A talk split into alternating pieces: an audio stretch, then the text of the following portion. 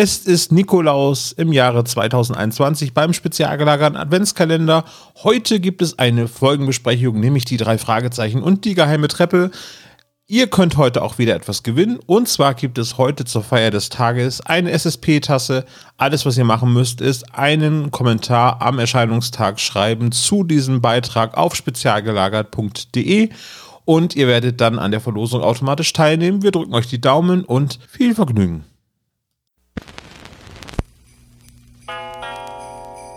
Der spezial gelagerte Sonderpodcast.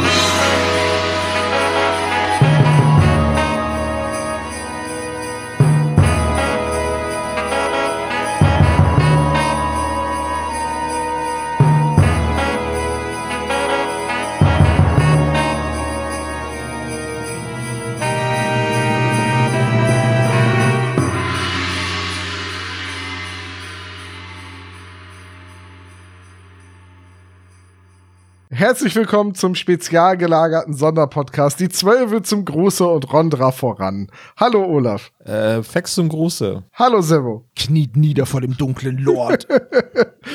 Bist du der Könnt ihr euch- namenlose Anhänger? Ach du Schande. Der Nasenlose. Das Der ist Nasenlose. Harry Potter, ne?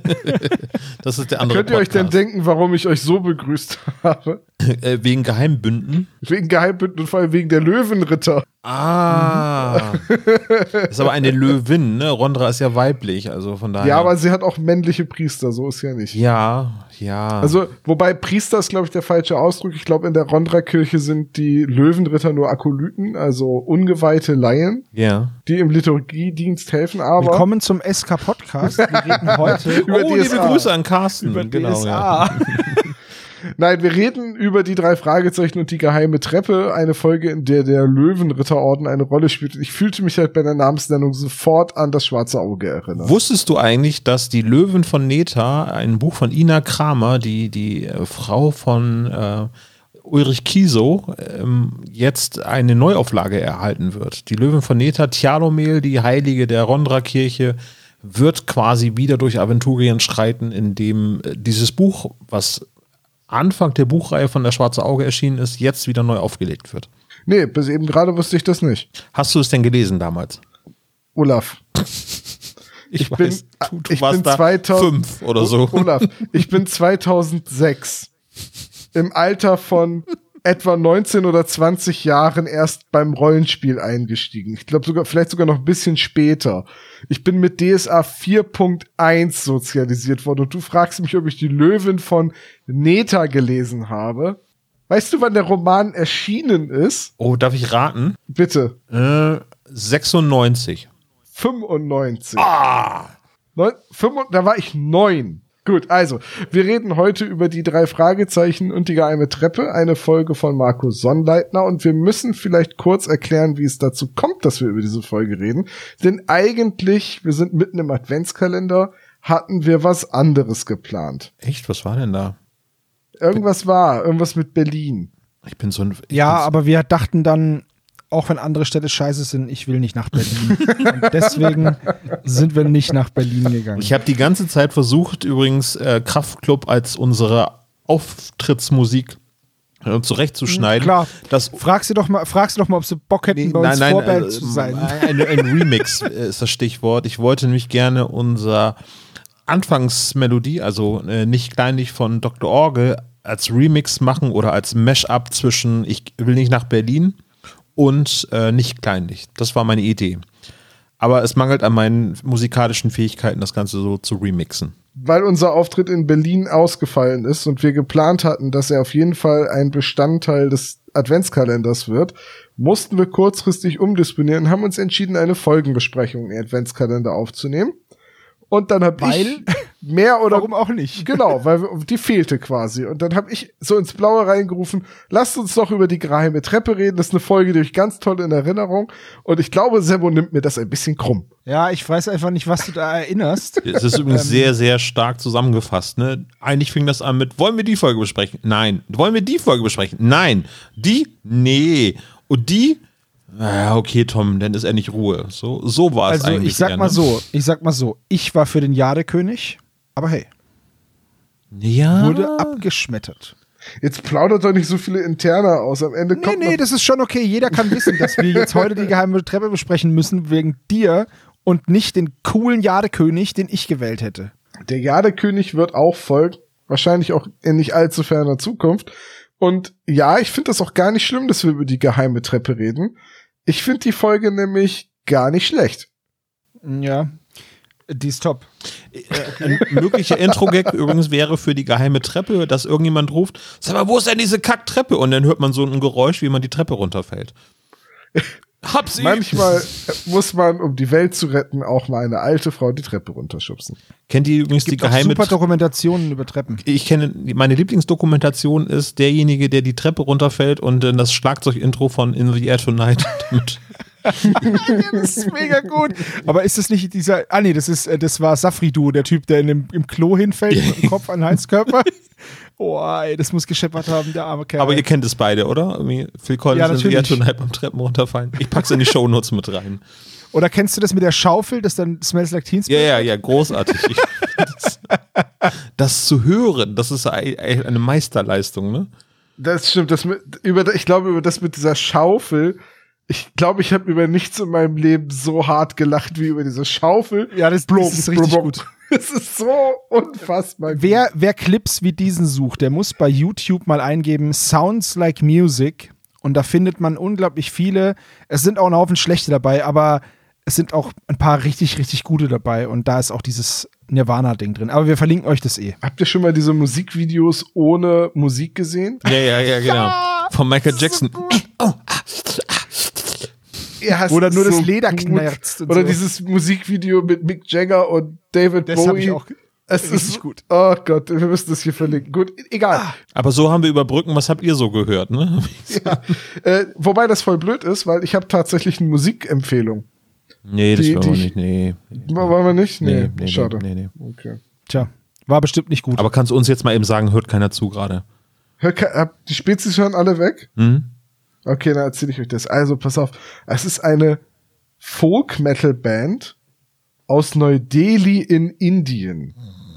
Und die benutzen Okay. also auch indische Folk-Musikelemente und traditionelle Find Instrumente in ihrer Musik. Und sie heißen, und der Name ist der Hammer, sie heißen Bloodywood. oh, die kenne ich. Jetzt, äh, Und ihr wundert euch, warum man uns zum Einschlafen hört? Mal ganz ehrlich.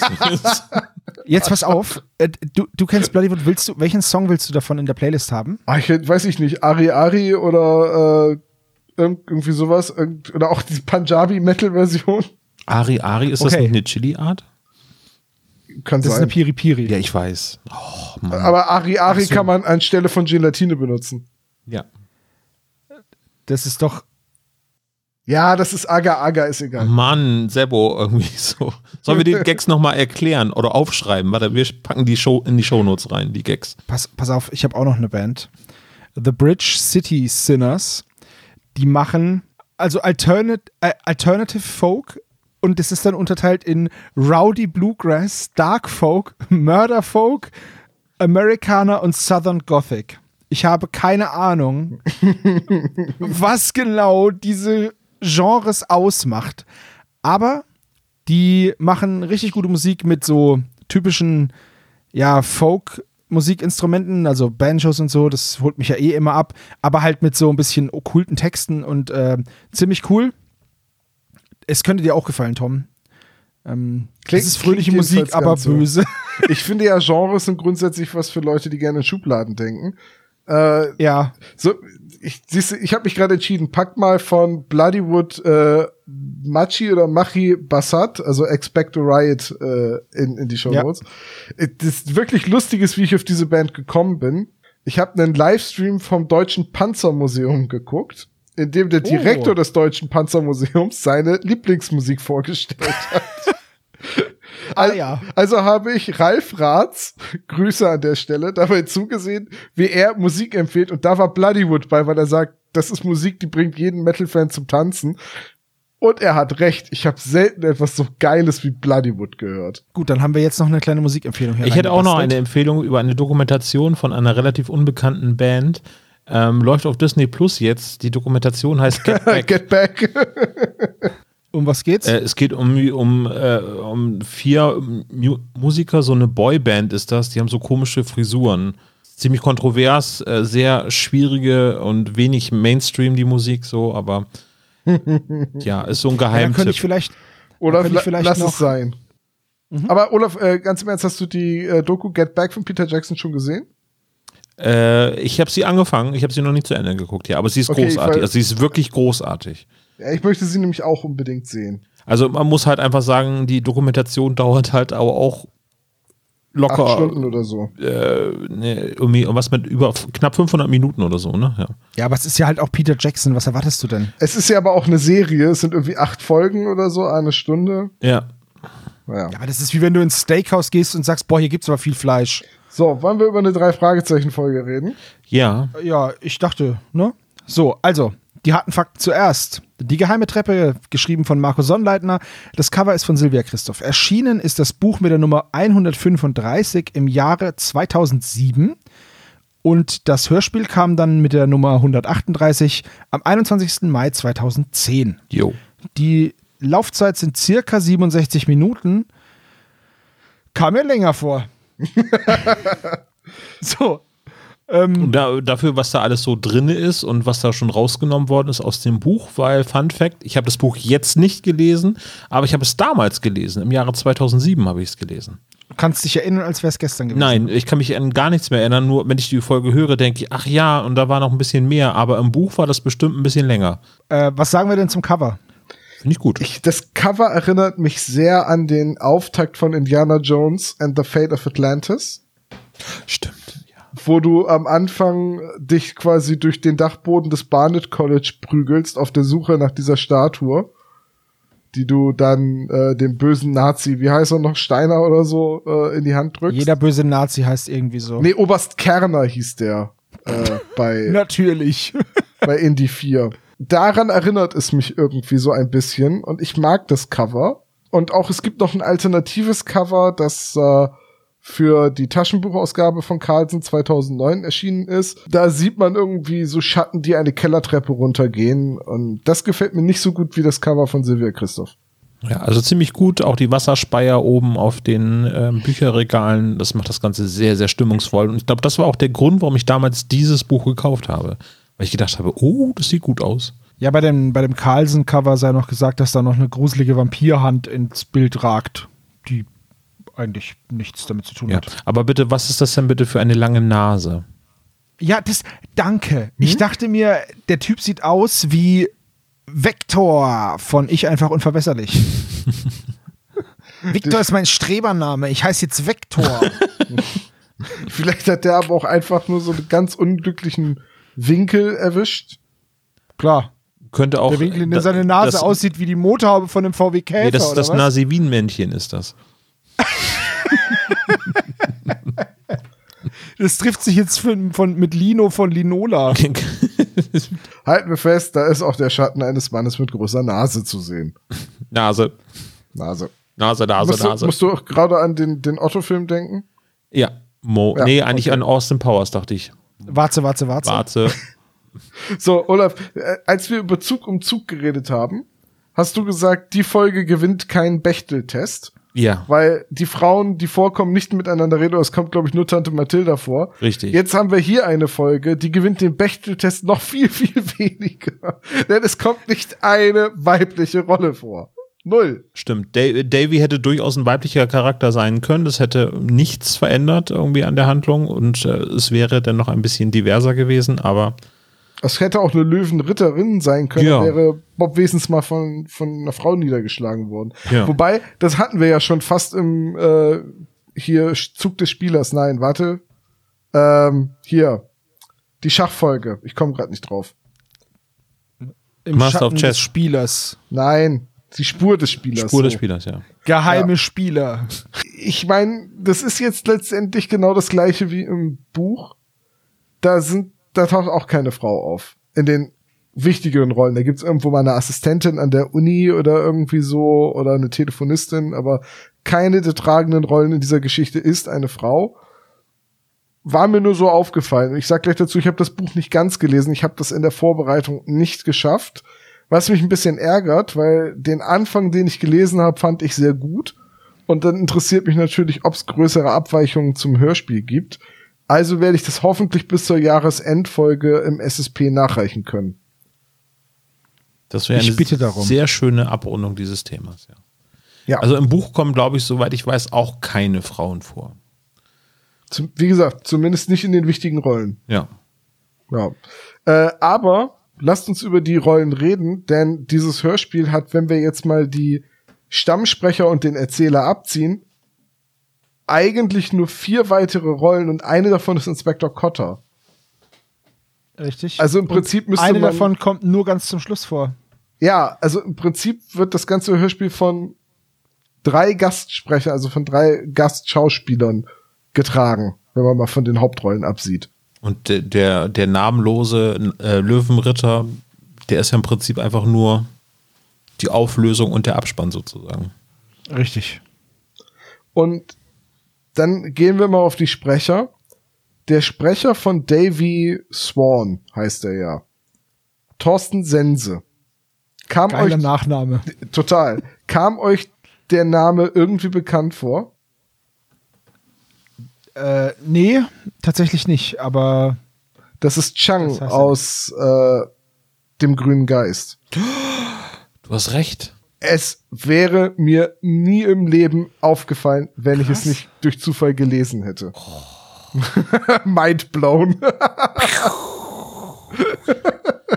jetzt pass auf. Ich bin raus für heute, also ich muss das erstmal verarbeiten. So. Olaf, weißt du, weißt du, wer er noch war? äh, ja, äh, Sanders aus äh, Der lachende Schatten. Nee, aber kennst du Schmendrick den Zauberer Nein. von Das letzte Einhorn? Doch auch, ja, natürlich. Schmendrick, ja, ja, natürlich. Oh, es ist, die gucke ich aber erst wieder zu Weihnachten, deswegen ist der jetzt nicht in meinem aktiven... Ja, ich auch, deswegen, äh, äh, ja. Ich muss ja sagen, dass ich Thorsten Sense noch äh, aus einer ganz anderen Rolle viel, viel mehr im Ohr habe. Äh, nämlich als Agent Dale Cooper aus Twin Peaks. Mit dem guten Kaffee. Das habe ich, hab ich nicht geguckt. Da ist er die Synchronstimme von Kyle MacLachlan. Und äh, ey, ich habe, als mir das aufgefallen war, habe ich die ganze Zeit immer wieder Dale Cooper im Ohr gehabt, wie er sich zu Justus dreht und sagt, Moment, Moment, verzeihen Sie die Ausdrucksweise, aber das ist verdammt guter Kaffee. Ich habe Twin Peaks nie gesehen, ich kann dazu nicht viel sagen. Musst du auch nachholen, unbedingt. Ja, Twin Okay. Peaks ist eine der Serien, die man gesehen haben muss. Ich glaube aber, Die erste Staffel auf jeden Fall. wenn man heute an Twin Peaks rangeht, äh, denkt man, was ist so besonders daran? Weil man nicht auf dem Schirm hat, dass Twin Peaks die erste Serie war, die so angefangen hat zu erzählen.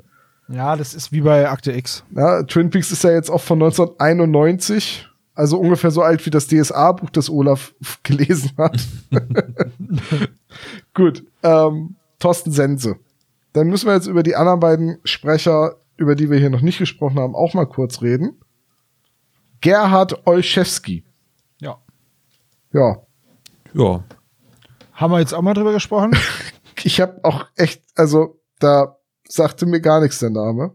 Ich habe halt beim Recherchieren rausgefunden, dass er beim Landarzt mitgespielt hat. Hm. In über 200 Folgen als Hinak Hinaksen. So ein Kräuterdoktor. Aber, naja, ist jetzt auch nichts, was bei mir jetzt so stattgefunden hat in meinem Leben. Nee, aber wenn du dir Bilder anguckst, ist das schon ein Schauspieler, den man kennt aus dem Fernsehen. Er hat halt auch im Tatort mitgespielt, ne? Gut, das hat ja irgendwie jeder deutsche Schauspieler. Ne? Also das, das muss man Ja. einfach sagen, aber im Hörspielbereich ist er überhaupt nicht präsent. So. Ist auch, glaube ich, die einzige drei Fragezeichen-Folge, in der er jetzt mitgesprochen hat. Mhm. Und dann haben wir noch Burkhard Klausner und der hat auch, glaube ich, bisher nur ein einziges Mal bei den drei Fragezeichen mitgesprochen. Also in Und- dieser Folge, würde ich sagen. Ja, aber Burkhard Klausner ist auch wieder so ein Schauspieler, wo man sagt, keine Ahnung. Und sobald man Bilder sieht, sagt man, ah, der. Hat auch in vielen deutschen Produktionen mitgespielt. Ich meine, oh, aus irgendeiner Verfilmung, wo er einen Juristen spielt, kommt er mir bekannt vor. Ja, so äh, wie der aussieht, äh, ist mir das klar. Der sieht doch aus wie ein Jurist. also ohne, dass ich das jetzt irgendwie abwerten meine, aber der, der sieht so aus, wie man im Fernsehen Juristen oft darstellt. Sagen wir es so.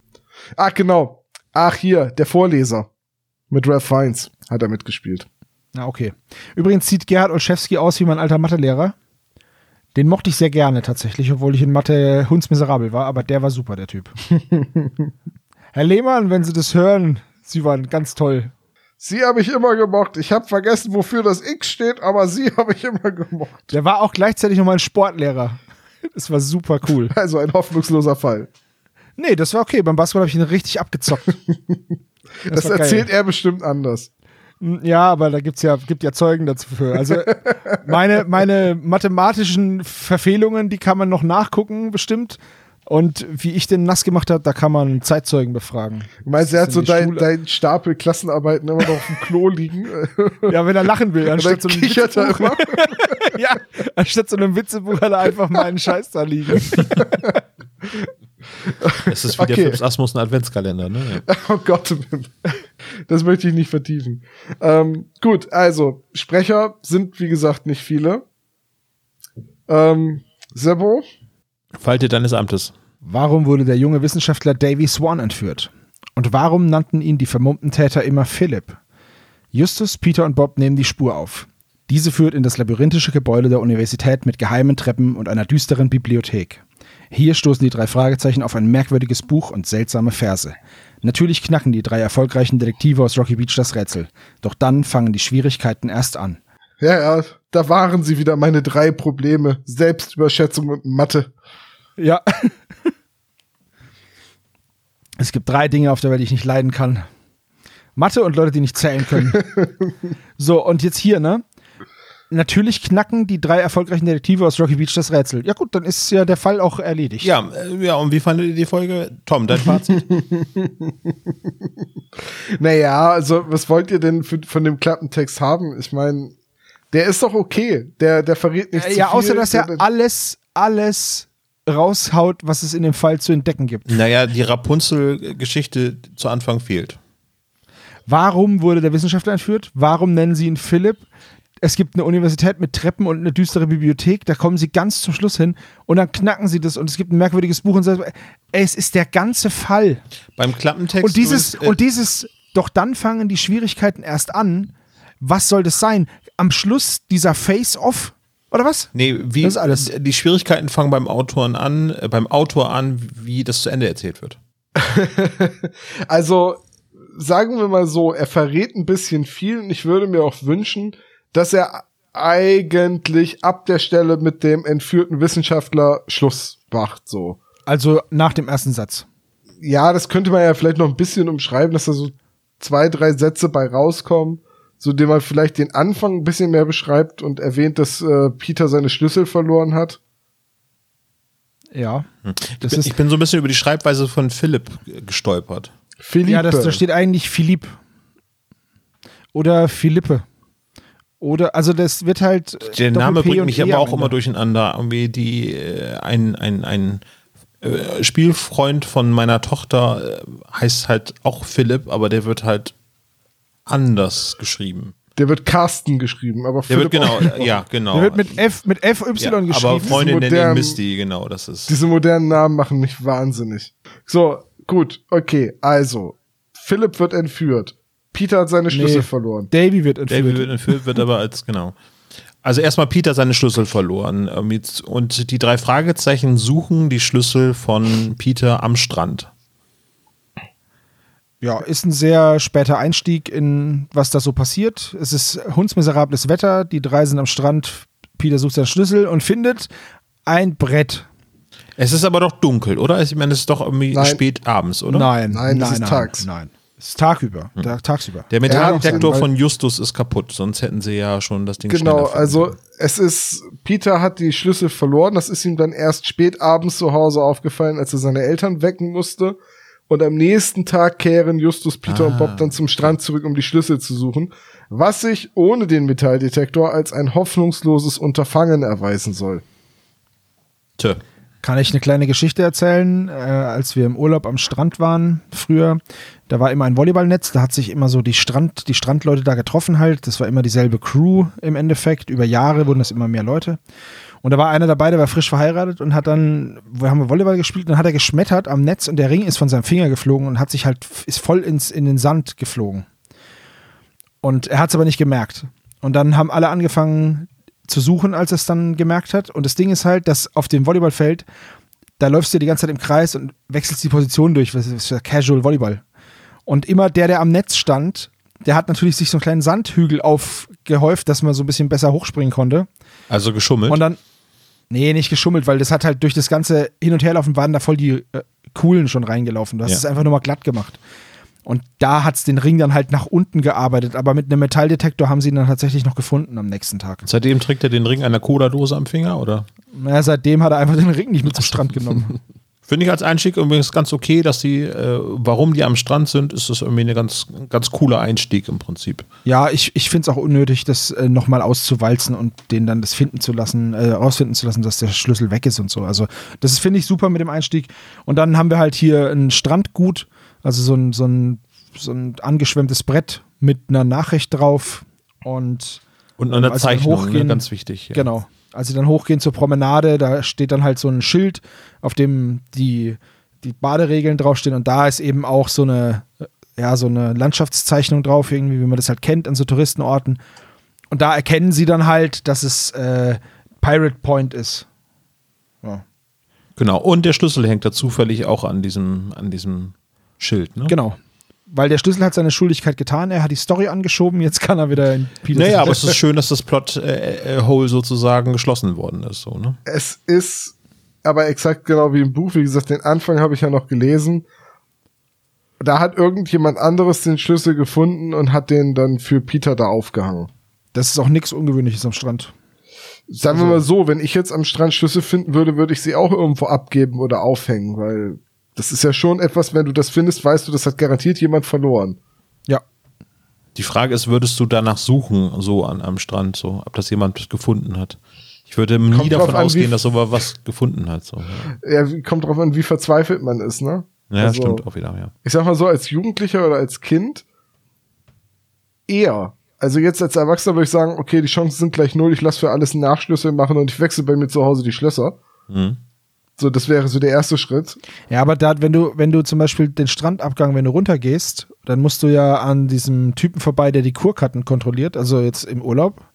Und ähm, in dieser Butze, da hing immer das Zeug. Das heißt, wenn du da, du bist eh da dran vorbeigelaufen. Und hast, also zumindest war das da, wo ich war, war das so. Olaf, Kurkarten, wovon redet Sebo? Ja, Leute, ihr habt doch keinen Strand. Was? Was? Wie? Was?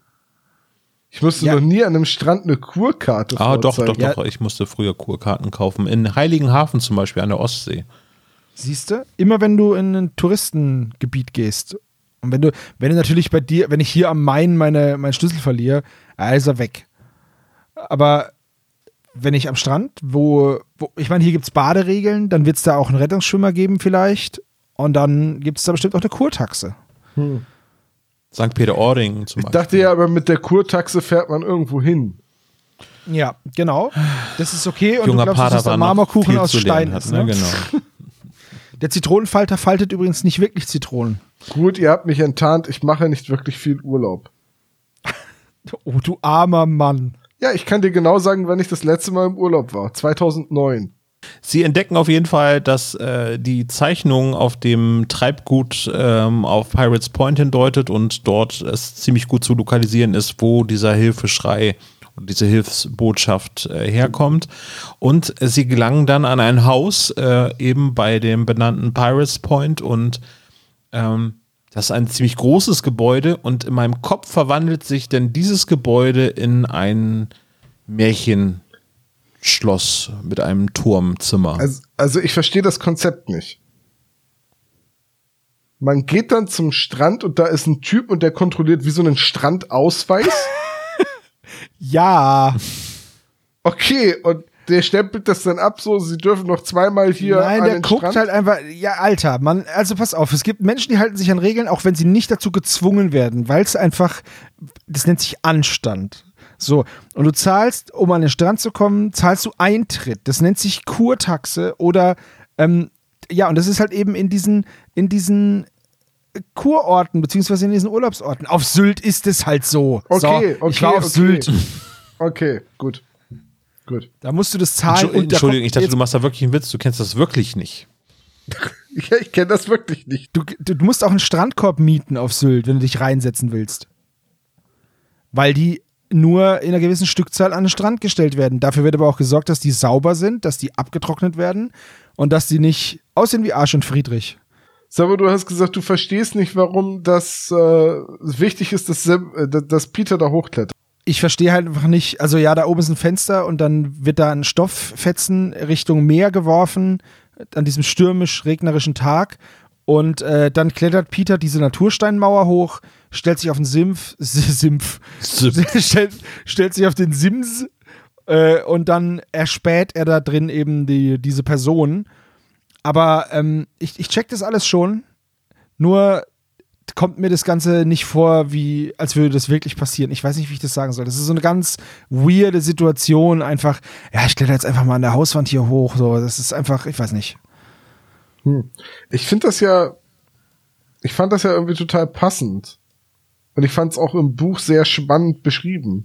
Ja, das ist es auch, aber es, es äh, fühlt sich nicht an wie ein großes Haus, sondern das fühlt sich wirklich an, als wenn Rapunzel dort oben im Turm sitzen würde, gefangen ist. Und, äh, da stimme ich dir jetzt nicht zu. Und das ist auch kein großes Haus. Das ist halt eine Hütte auf eine Klippe gebaut. Und nee, nee, nee, nee, nee. Es wird im Hörspiel gesagt, es ist ein Haus, ein ziemlich großes sogar. Ist richtig. Ein ziemlich großes Haus und deswegen hat es aber auf der einen Seite nur ein Fenster ganz oben. Und schon sind wir wieder bei meinem Turmzimmer. Also ich finde ja, die Kletterpassage ist per se total spannend, mhm. weil Peter auch wirklich Free Climbing übt und also heißt es zumindest und da dann hinkommt und äh, da reinklettert, durchs Fenster einsteigt und so weiter. Ich finde nur, dass das im Hörspiel überhaupt nicht spannend rüberkommt. Nee, genau. Nee, Im Buch ist es deutlich spannender, ja. Ja, aber okay, also äh, hängen wir uns nicht zu lange an der Szene auf. Aber äh, ja, vor allen Dingen halt habt ihr auch die, äh, das Moltofill dieser Folge habt ihr ja ähm, übergangen, weil zunächst versuchen sie einmal irgendwie vorne an der Tür zu klingeln und äh, oh, Justus hat oh, die Szene, molto oh, viel, äh, molto bien. Äh, die Szene ist so schlimm. Da, habe ich dann auch gedacht, so, okay, äh, Marco Sondern muss wieder die Fremdsprachen reinbringen, nachdem er Justus schon hat Schwedisch sprechen lassen. Äh, das war ja auch im, das war ja auch eine Sonnenleitner-Folge. Danke, danke. Dank, dank Telefonska. Und jetzt dieses, äh, die, dieses Italienisch, das ist im Buch ein bisschen anders zur Ehrenrettung. Da ist es die Gegensprechanlage und Justus improvisiert spontan das Italienisch.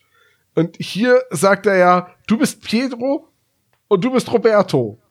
Es ist so, ja, Olofo, Tommaso und Sebastiano, so ne? unsere drei italienischen. Kannst du bitte äh, aufhören, unsere wahren Identitäten hier über Preis zu in, in Wirklichkeit bin ich Guy Incognito. Und dann dieses, dieses schlimme, schlechte Italienisch und dann hat sich den Fuß gebrochen. Aua, aua, multo Schmerze. Ja. So, so, so voll, voll demotiviert. Ja, au, au, äh, hu, ja, ja, ich habe volle keine Schmerzen. Und haben multo Durst. Genau. so. Ja, und äh, die Antwort ist immer geil. Ja, dann sauf aus der Pfütze da. aber, aber Signore, tut wirklich, tut multo weh. Das ist so blöd. Oh. Die Szene mag ich überhaupt nicht. Die Gut, dass wir den ihren über, über, über, übergangen haben. So, ja, ja dann, äh, ja, äh, ich habe die nächste, also die Szene mit dem Hochklettern habe ich jetzt Peter ähm, der einzigartige Gabbo, äh, habe ich Ja, auch da wieder, ne? Da ist eigentlich die Felswand mit Beton aufgefüllt worden, um das Haus ein bisschen besser abzustützen. Und das macht es erst so richtig schwer, da hochzuklettern. Und es wäre halt so schön, wenn man da mit ein bisschen Erzähler arbeiten würde und nicht immer alles nur auf Dialog runterkürzt. Weil so klingt es halt überhaupt nicht beeindruckend, dass Peter da diese Wand hochklettert und mhm. fast unten auf die spitzen Klippen fällt. Welches Haus an der Klippe wird denn gebaut ohne Blick aufs Meer? Aber okay. Vielleicht ist der Strand nicht sehr schön, das ist halt hauptsächlich Stein. Ey, das Ganze, ne? Also ehrlich, die, die, die, das Ganze, der ganze Sinn dahinter ans Meer zu ziehen, ist doch drauf zu gucken. Aber na gut. Vielleicht haben die auch so Webcams und projizieren einfach das Bild einfach direkt live mit dem Beamer an Ich will jetzt nichts sagen, aber es gibt auch eine auf Sylt so eine Wettercam auf der Strand. ja, naja, egal. da kann man live gucken. Muss man nicht für So umziehen, ne? Genau. So haben, so haben meine Eltern mich schon mal gegrüßt im Urlaub. Da war ich zu Hause und dann haben sie sich vor die Kamera gestellt. Die wird jeden Tag um so und so viel Uhr aktualisiert, Ja. damals. Und dann standen meine Eltern und haben gewunken. Ja. Egal. Also er klettert hoch und er lernt Davy kennen, der dort äh, gefangen genommen worden ist und äh, dort eingesperrt wurde. Äh, von Genau. Unbekannten, die maskiert sind, sagt er. Und äh, just in dem Moment äh, kommt auch einer der Entführer nach oben und ähm, Peter wollte gerade mit Davy flüchten. Äh, Davy, Aus dem Fenster. aus dem Fenster, genau. Äh, dümmste Frage, die Davy stellen konnte: Du gehörst etwa nicht zu den Entführern? Nee. Es sei denn, die kommen alle über die Hauswand hochgeklettert und Ich stehe einfach nur auf dramatische Auftritte. So, was möchtest du heute essen? genau. Naja, halten wir erstmal fest, es ist ja eigentlich die ganze Zeit nur ein Entführer, der in verschiedenen Kostümen in die, äh, in das Zimmer von Davy kommt. Ja, das wissen wir. Ja, das wissen wir. Ich meine, das wollte ich mal loben. Das finde ich clever von dem Verbrecher. Ist endlich mal ein einigermaßen intelligenter Verbrecher, der sich da, äh, ja, gut tarnt. So, der, der nicht nur verschleiert, dass er der Entführer ist, indem er eine Maske trägt, sondern der auch auf die Idee kommt, seine Statur zu ändern und unterschiedliche Namen zu benutzen. Wobei, wenn da nur einer ist, woher weiß Davy dann die Namen? Weil er kann ja kein Gespräch belauscht haben. Der kommt ja nicht rein und sagt, ich bin Ben, ich bin der Dicke mit der Gorilla-Maske. Vielleicht doch. Vielleicht ist er clever, aber doof. Clever, aber doof, ja. Ich weiß auch gar nicht, hat, hat Davy das im Hörspiel überhaupt raus? Oder sagt er das überhaupt, dass, dass wie die aussehen und dass sie unterschiedlich Ja, ja. Ja, er King Kong und Freddy Krüger, ja, genau. Ja, King Kong und Freddy Krüger. und er sagt halt auch, wie die heißen und äh, er Ja. glaubt halt, Peter sei einer von den Entführern, der durchs Fenster reinklettert, um ihn glauben zu machen, er würde gerettet werden, damit er alles ausplaudert. Boah, das ist von der, ganz ehrlich, das ist so ein bisschen von der Logik her so eine, so eine Fallabfolge wie bei den flüsternden Puppen. So- so- also, was nein, nein, Davy ist einfach nur übertrieben paranoid. Das ist nicht wirklich der Plan von irgendjemandem, wie bei den flüsternden Puppen, wo das wirklich alles nicht passt, sondern äh, es ist einfach nur, Davy hat die Angst, dass das eine Strategie ist. Dass es das sein könnte. Ja, das habe ich, das hab ich schon verstanden. Aber was wäre das für ein Plan? Das meine ich damit. Weißt du, was ich nicht verstanden habe? Diese Kurtaxe. Ja. Die wird zu Beginn, Tom, zu Beginn lasse ab. Du kannst den Biss jetzt lösen. Na Du kannst die zu Beginn des Urlaubs entrichten. Ja. Für die Dauer des Urlaubs. Und normalerweise macht man es so, dass man halt guckt, von wann bis wann man fährt. Und dann schaut man, ob man den, den ersten Tag überhaupt was nimmt, weil dann ist, kommt man ja gerade erst an. Ja, so. ja, ich weiß, aber wenn du jetzt vom Strand wieder weggehst, musst du dann deine Taschen leer machen oder kontrolliert er, wie viel Sand du dabei hast? Oder? Nein, das kontrolliert er nicht. Der kontrolliert auch nicht, was du mit hinnimmst. Okay.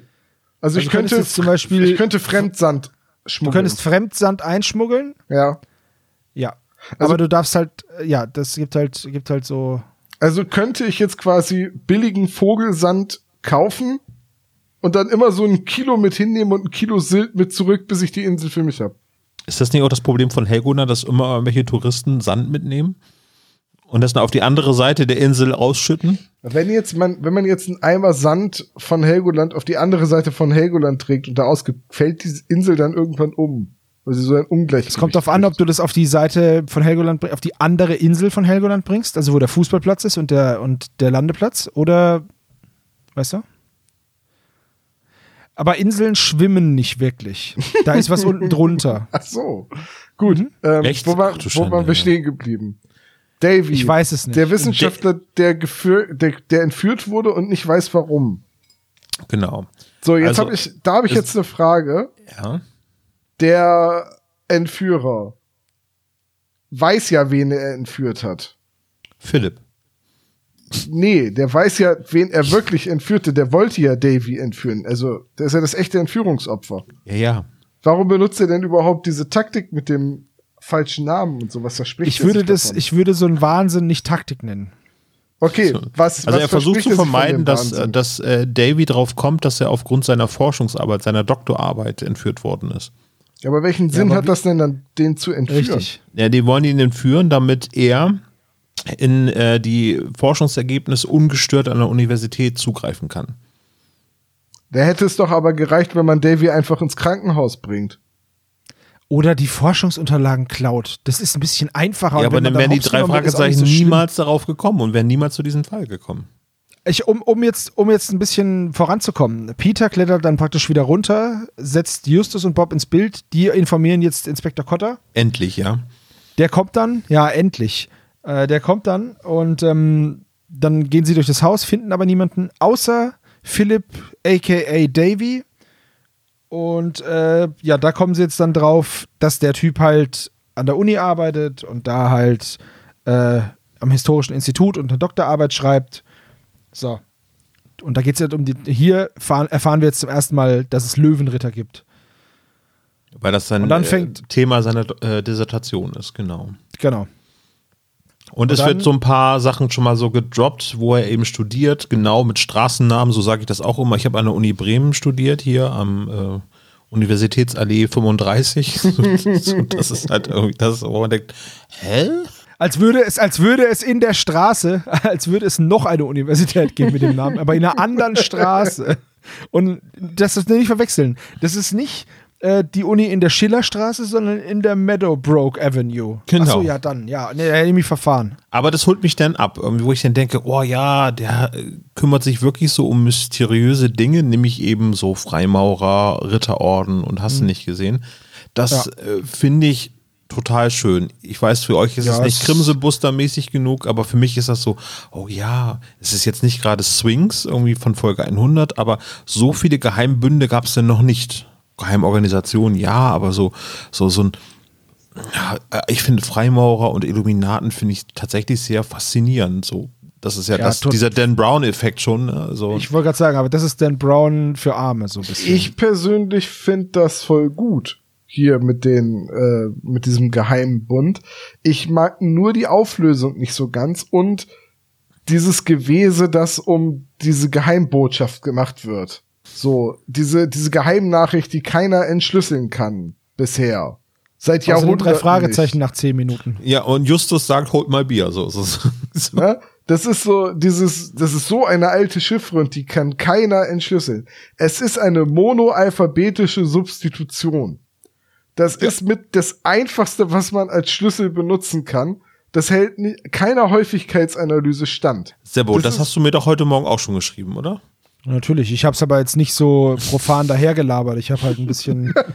ich, aber gut, es ist ja in Ordnung, wenn, wenn Tom das für den unbedarften Hörer so ein bisschen in einfache Worte verpackt. Ich habe halt die Fachtermini benutzt, Entschuldigung. Gut, also monoalphabetische Substitution heißt, ich ersetze ein Zeichen durch ein anderes Zeichen. Ich ersetze aber dasselbe Zeichen immer durch denselben Code.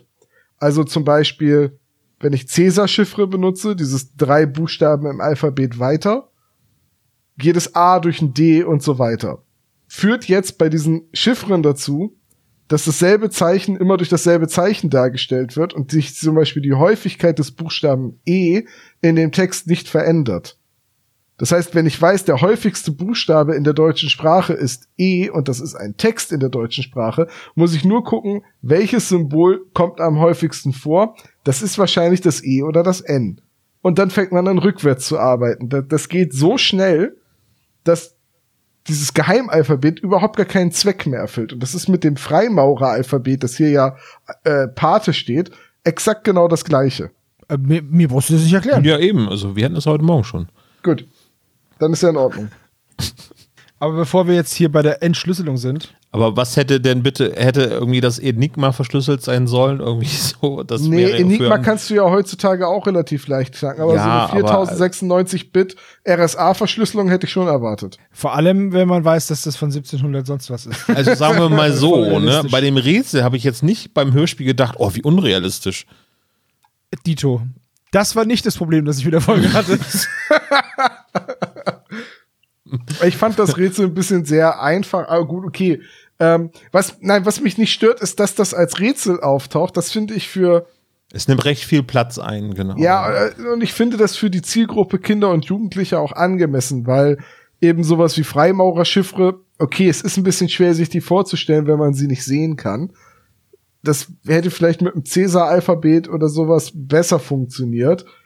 Äh, das ist aber, aber dieses Austauschen von Symbolen zur Verschlüsselung, das ist etwas, das kann man sich vorstellen. nur so zu tun, als wäre das seit Jahrhunderten nicht geknackt worden. Das ist halt, das ist halt der Punkt, wo ich sage, bisschen Käse. Ja, Ja. aber das würde diesen äh, Kinder- und Jugendlichen-Aspekt äh, schon irgendwie genug tun, so äh, genug tun, weil man sagt, okay, ja, das ist für, für Ja, aber das ist ungefähr genauso wie jetzt würde ich sagen, hinten auf der äh, Unabhängigkeitserklärung ist eine Schatzkarte drauf ja, gemalt. das wäre albern, irgendwie da noch einen Film draus machen, du, das wäre total Hanebüchen. Also Eben. Ich bin dafür, dass wir einen richtig guten Charakterdarsteller dafür nehmen. John Travolta mit einem anderen Gesicht. Wie wär's damit? Genau, das wär's. Jemand, der die, der die, das Auftreten von John Travolta hat, nur nicht so hässlich ist. Das wäre top. Und weniger gut tanzen kann, genau, ja. Genau. Vielleicht mit schütterem Haar oder so. Bei aller Häme und Du wolltest jetzt sagen, Nicolas Cage hat auch einen Oscar gewonnen, oder wie? Nee, aber Das Nicolas. Cage hat die Hauptrolle im Film, oh, wie hieß der? Tix oder Tricks? Nee, ich glaube, der hieß Tricks. nee, der heißt The Rock, Fels der Entscheidung. Mit das war ein super Film, auch mit Sean Connery. Mit einem eingeklammerten R, also sowohl Tick wie Zwangsstörung als auch Trick wie in, in Trickbetrug. Und da spielt er eben genau das, einen Trickbetrüger mit so äh, Zwangsstörung und so Zwangsneurosen. Das fand ich einen ziemlich guten Film. Vielleicht wieder, weil das Overacting von Nicolas Cage da einfach passt. Es gibt ein paar gute Filme mit Nicolas Cage. Oder Aber sie sind an einer Nicolas Hand Cage. abzählbar. So, so ähm, ja, also ich mag euch zum Beispiel zwei neuere Filme von äh, Nicolas Cage ans Herz legen. Einmal Mandy als, als Horrorfilm, da spielt er. Guckt euch den Film einfach an. Und die, Farbe, und die Farbe aus dem All ist beides äh, dem Horrorgenre zugeordnet. Da hat Sebo sie bestimmt schon auf Blu-ray. Eben, genau. Hundertmal gesehen, Alter. Horrorfilme, die machen ja dieses ist voll mein Lieblingszeug. Die Farbe aus dem All übrigens, ne, wer ahnt es, eine Lovecraftsche Geschichte Schwarz. zu empfehlen. So. Ach so. Genau. Ja, wenn es schwarz wäre, wäre die Auflösung dieser Geschichte relativ einfach, aber nein, es ist eine nicht beschreibbare Farbe. Nicht beschreibbar. Er ist Grün. außerhalb von RGB offensichtlich so, keine Ahnung. Das heißt, der Mantis Shrimp könnte sie sehen. Könnte sein, ja. Gut. Dann ist sie aber auch. Leute, ich, ich weiß ja nicht, über was ihr noch reden wollt, aber ich würde jetzt schnell noch kurz über den Fall reden wollen. Achso, ja, also jetzt gut. beginnt im Prinzip die, die Uni äh, Indiana Jones Geschichte, weil äh, es wird dir so ein bisschen äh, erzählt, was Davy so forscht und dann gibt es eben halt ähm, diese geheimnisvollen Botschaften, die auf diesen Post-its hinterlassen werden und äh, ähm, also in seinem Moment Buch mal, du, du, du, das hört sich jetzt gerade so an, als wäre da irgendwie so ein Gruselgeist der Botschaft hinterlässt. Nee, nee. Davy schreibt sich halt alle Notizen auf und hat einen Ordner. So. Und jetzt wird es ein bisschen krude, weil, also sie haben jetzt diese Schrift, die sie nicht lesen können, die hat er von irgendeinem, aus irgendeinem Nachlass. Und ähm, jetzt fällt ein Zettel aus einem Buch. Und genau das gleiche ist Davy auch passiert. Und danach wurde er entführt. Da muss es einen Zusammenhang geben. Mir ist übrigens auch vorhin ein Zettel runtergefallen. Ich hoffe, ich kann heute Nacht gut schlafen. Also wir haben die Lösegeldforderung schon bekommen. Sebo, kannst den Typen aber sagen, ist ein bisschen zu hoch. Was will er denn haben? Ein Zwei- Zehner? 2,50. Ja, nee, da würde ich auch. Dann gehe ich lieber in die Gefangenschaft. hätte er zwei gesagt, hätte ich das gemacht, ne? Aber ja, könnt ihr da 2,50? runterhandeln vielleicht. Und von dem Rest gehen wir schön einen drauf machen. Die Entführer So, also- haben mir einen, den Finger ihres Sohns geschickt. Sehr gut. Dann warten wir ab und setzen ihn dann selbst wieder zusammen. Genau. So, also, ähm, jetzt, jetzt geht es alles so ein bisschen hin und her und am Ende kommt dabei raus, dass Justus jetzt ähm, ein bisschen was kopiert von den, von den Daten, also von diesen, warum auch immer, er möchte halt versuchen, es zu entschlüsseln. Und ähm, als sie dann aus dem, sie gehen dann raus aus dem Büro und Davy möchte dann in die Mensa gehen. So. Ja, Justus Justus möchte in die die Mensa gehen, der hat nämlich Nee, Knast. nee, nee, Moment, Moment. Moment. Justus hat gehört, wie gut das Essen an Universitäten Ja, Moment, ist. das ist das Moment, das das kommt erst noch davor. Wartet, Jungs. So, denn die wollen jetzt, also Dave will in die Mensa und Justus möchte eigentlich mit dem Zeug, mit diesen kopierten Daten in die Zentrale gehen, um da das zu entschlüsseln. So. Bob hat jetzt aber versehentlich noch einen von den Notizzetteln von Davy in seiner Hosentasche gefunden und dann sagt er, ah, ich bring's schnell zurück. Geht zurück ins Büro und wird niedergeschlagen von einem, von einer Gestalt in einem schwarzen Umhang mit roten Slippern. So. Slipper sind übrigens Schuhe ohne Fäden. Ich verstehe. Zum reinen Slipper. Und ohne Klettverschluss, genau. Und ohne Klettverschluss. Bei näherer Betrachtung stelle ich fest, dass ich Slipper trage. ähm, Schön. Ich hätte nicht gedacht, dass wir Ryanair Luftwaffe Wolf Castle nochmal hier natürlich. in diese Folge reinkriegen. So. In Rücksprache mit Davy kommt dann raus, dass Bob eben von einem Löwenritter überfallen wurde und dass es diese Löwenritter angebt, also anscheinend ja noch heute gibt. Justus findet dann auch eine kleine Brosche unter dem Schreibtisch mit so einem Löwenritter-Symbol. Und ähm, ja, Davy sagt halt, das kann nicht sein, die Löwenritter sind gutartig, das sind keine bösen Menschen. Und ähm, auf die. Frage, Ein gutartiger Tumor, so. Auswuchs der Gesellschaft. Ja, sind doch gesagt, Geheimgesellschaften sind doch so. Äh, also auf jeden Fall, ähm, das Büro war nicht verschlossen und trotzdem konnte jemand rein. Also geht Justus davon aus, dass jemand mit einem Schlüssel da rein ist. Moment, es war verschlossen. Genau, es Äh, ja, Entschuldigung, Nicht es war verschlossen. mhm, aber es ist echt, Ja, klingt nein. echt kompliziert, da reinzukommen. Es war verschlossen. Entschuldigung. Ich nenne es Tür. Man betritt damit Räume. Das ist so schlimm heute. Das ist echt hart. Heute, heute. Heute, ja. Ja, gut. Bob wird niedergeschlagen. Ding, ding, 20 Punkte. Genau, also es ist wichtig, das, das mag jetzt ähm, recht unbedeutend daherkommen, dass ich das mit der Tür erwähne, aber das ist wichtig, weil sie dadurch erst darauf kommen, ähm, wer das gewesen sein könnte.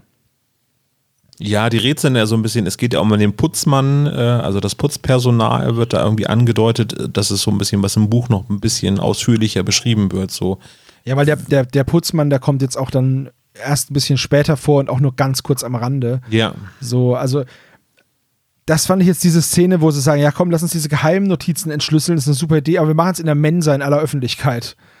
Das fand ich dann, habe ich nicht verstanden. naja, Aber dann, dass okay. mehr Leute zugucken und dann Justus irgendwann sagt, Leute, ich hab's und alle so, yay! und, und, und Peter sagt. Und dann muss er sich wieder anhören, dass er die Klappe halten soll. ja, So, die sitzen nämlich jetzt stundenlang in der Mensa, das wird auch so gesagt, und entziffern diese Schrift. Und äh, dann sieht Bob diesen, diesen Typen, der ihn niedergeschlagen hat, die verfolgen den und dann rennt Peter eben in diesen Putzmann und sie verfolgen den Typen weiter und er verschwindet aus dem Lesesaal. Der rennt in den Lesesaal, der hat nur einen Ausgang und puff, ist er weg. vielleicht könnte es da eine geheime Treppe geben, aber ich bin mir nicht sicher. Ach, das ist Quatsch. so, und jetzt endlich, nachdem sie angegriffen wurden, was geklaut wurde und ständig Justus gesagt hat, nee, wir brauchen den Cotter nicht anrufen. Mm, Jetzt rufen sie endlich Cotter an und ähm, fragen auch mal nach, was denn jetzt mit, dem, mit der Entführung, was sich daraus ergeben hat.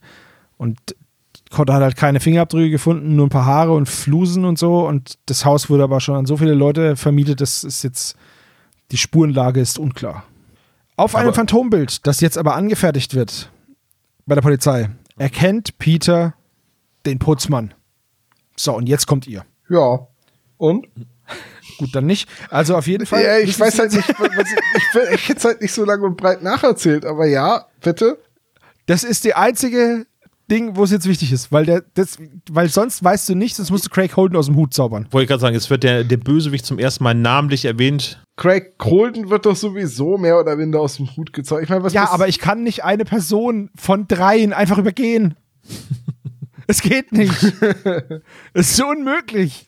Also Craig Holden wird jetzt gedroppt als Name und ähm, tja, was versuchen die drei Fragezeichen dann? Ja, im Endeffekt, sie gehen jetzt halt zu Craigs Holden, Craig Holdens Wohnung. Es ist halt nur ein Apartment äh, in einem Motel und finden da Unmengen an Büchern über Geheimbünde und so. Und eben auch eine Schablone, die sich als der Schlüssel zum Rätsel der Löwenritter herausstellt. Ja, genau. So, und jetzt gehen sie ähm, und knacken das Rätsel. Genau, ist sehr lang im Hörspiel, aber durchaus spannend ähm, zu beobachten, wie sie das Ganze so ähm, sich erarbeiten und dann geht es halt am Ende um, um das doppelte Rätsel, wo sie denken, ah, da können sie überhaupt nichts mit anfangen mit dieser Lösung, bis sie dann, äh, und das ist halt wieder das Deutsch-Englisch-Problem, dann die, die, die Zuordnung der, der Begriffe aus dem Rätsel einfach äh, von Deutsch ins Englische und ins Latein und so weiter Ich übersetzen. wollte gerade sagen, außer dass das Deutsch-Englisch-Problem diesmal ein Deutsch-Latein-Problem ist. Bis auf äh, Meadowbrook.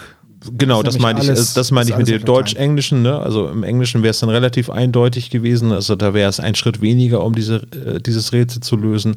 Aber so ist es halt eben, finde ich aber auch okay gelöst in diesem Ja, ist voll in Hörspiel.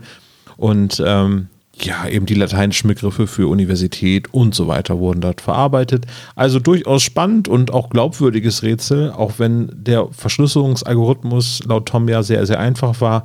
Aber im Prinzip war das ein schönes Rätsel. es Halt, lädt mich so zum Mitraten Moment, ein. Moment, ne? Moment, Moment, Moment. Du lässt das so klingen, als wäre der in Wirklichkeit nicht total einfach und als hätte ich mir das gerade ausgedacht. Nee, äh, nein, aber es ist äh, spannend zuzuhören.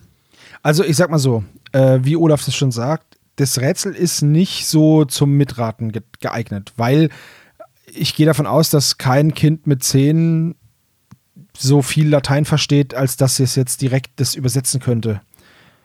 Zumal mit Alma 10 Mater du auch noch und gar so. kein Latein lernen würdest an der Ja Schule. gut, es gibt ja vielleicht auch richtig smarte Kids. Also ja. Römer zum Beispiel. Ja. Römer, Römer go home. Also Römer Also- konnten mit zehn Jahren garantiert schon eine Menge Latein. Halt sonst nichts, aber okay, die hätten dann halt Schwierigkeiten gehabt, das auf Deutsch zu verstehen. Ja, ist auch wieder doof. Wie war der Spruch noch im, im Hörspiel per aspera ad astra? Ja. Es ist nicht, äh, es wird irgendwie so komisch übersetzt mit irgendwie über raue Wege und so weiter. Ich kannte das immer als durch Anstrengung zu den Sternen. Ja, da gibt es bestimmt verschiedene Übersetzungen. So wie beim Herrn der Ringe. Okay. Einmal ist Frodo Herr und einmal ist er Chef. Genau, Marco Sonnleitner hat eigentlich ein elbisches Rätsel genommen, hat es aber auf. Wie lustig das wäre. Dann stehen sie vor dieser Tür, sprich Freund und tritt ein. Melon, das hat er doch geklaut, der Sonnleitner. Ich kann den Finger nicht drauflegen, aber ich bin mir sicher, ich habe das schon mal gehört. ja, äh, Finale. Äh, Der Bösewicht kommt und äh, ja, Na, Craig Moment, Holden. erstmal finden Sie erst Leute, ganz ja, kurz. ja, ja, ja. Wir können nicht die eine Person und die eine Treppe, um die es jetzt geht, in dem ganzen Hörspiel außen vor lassen. Wir können schon, du willst nur nicht. Ja, wir Ja. sollten nicht. Na gut. Sie, sie öffnen jetzt die geheime Tür zur geheimen Treppe in den geheimen Raum der Geheimgesellschaft. An der Darf Geheimen übrigens- Universität. Darf, darf übrigens keiner was davon wissen, ich sag's nur. Cool fand ich, dass sie gesagt haben, ja, Moment, aber wie kann das sein, dass die Schrift älter ist, also das Schriftstück älter ist als die Universität selbst? Das fand ich ziemlich cool, äh, das zu lösen, dass der Architekt es schon vorher angelegt hat, voll gut. Ja, und jetzt finden sie da eben kompromittierendes Material von berühmten Persönlichkeiten, die, das fand ich total überraschend, dass da war ein, ein ehemaliger Gouverneur von Kalifornien und dessen protokollierte Ansichten haben überhaupt nicht mit dem übereingestimmt, was er in der Öffentlichkeit gesagt hat. Könnt ihr euch das vorstellen, dass ein Politiker was anderes denkt, als er sagt? Ja, habe ich auch gesagt, das ist verrückt, ne? Das bricht dem jetzt politisch das Genick. Hammer, er hat gelogen. Ja, Mensch. Ja, okay, gut. Ne, das ist halt, irgendwie muss das ja, muss da ja nochmal wieder so ein Spannungsmoment rein. Und wenigstens sind wir nicht bei Benjamin Blümchen, wo der einzige Politiker immer korrupt und ein Lügner ist. Wenigstens ist Benjamin Blümchen realistisch. Du meinst, da, da wäre das eine ordentliche Verschlüsselung gewesen. Genau. Benjamin Absolut. Blümchen hat nämlich keine Finger, an denen er irgendwas abziehen kann, also muss er komplexe Chiffren benutzen. Der hätte wahrscheinlich so lange drauf rumgestampft, bis das Pergament aufgegeben hätte. Es wäre doch so geil, so wenn Benjamin Blümchen alles nach Skytale verschlüsselt. Er wickelt sich immer so Papierstreifen um den Rüssel, auf den dann die Nachricht geschrieben wird. Und nur wenn man die gleiche Rüssellänge und Durchmesser hat, kann man es wieder entschlüsseln. Ist ja für mich dann kein Problem.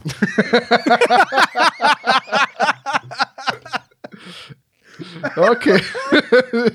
Der sei dir gegönnt. Ich glaube, Olaf ist jetzt auch einfach beleidigt nach Hause gegangen. Ja, ich bin schon mal gegangen. Ja.